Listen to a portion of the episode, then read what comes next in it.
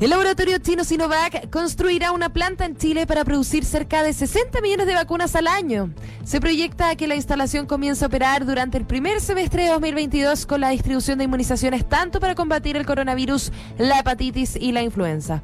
Su fórmula contra el COVID-19, que ha sido la más usada en territorio nacional con 18,5 millones de dosis aplicadas, podrá abastecer de manera más inmediata los demás países de Latinoamérica con la instalación en nuestro país.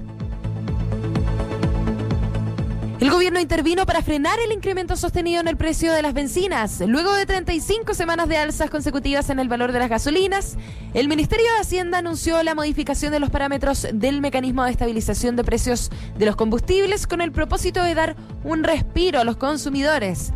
Con esto, la medida permitirá observar esta semana una caída en el precio de las bencinas del orden de los 26 pesos por litro en el caso de la gasolina de 93 octanos y de 19 pesos en la de 97 octanos. Atenas se encuentra completamente amenazada por los incendios forestales. Sus habitantes están muy preocupados y zonas eh, tan turísticas como la Acrópolis eh, tuvieron que ser cerradas por varias horas como medida de precaución en medio de un aire que por momentos hacía irrespirable por las densas columnas de humo.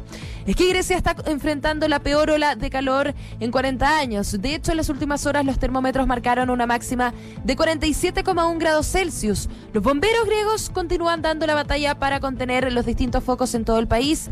Los más importantes se encuentran a las puertas de Atenas y en la isla de Eubea. A pesar de que el incendio ha arrasado decenas de propiedades, no se ha registrado ninguna víctima mortal y tan solo siete personas tuvieron que ser ingresadas con problemas respiratorios. En la capital, más de medio millar de bomberos, centenares de voluntarios y policías, con 150 medios terrestres y 14 aéreos, han pasado toda la noche luchando por controlar la propagación del fuego.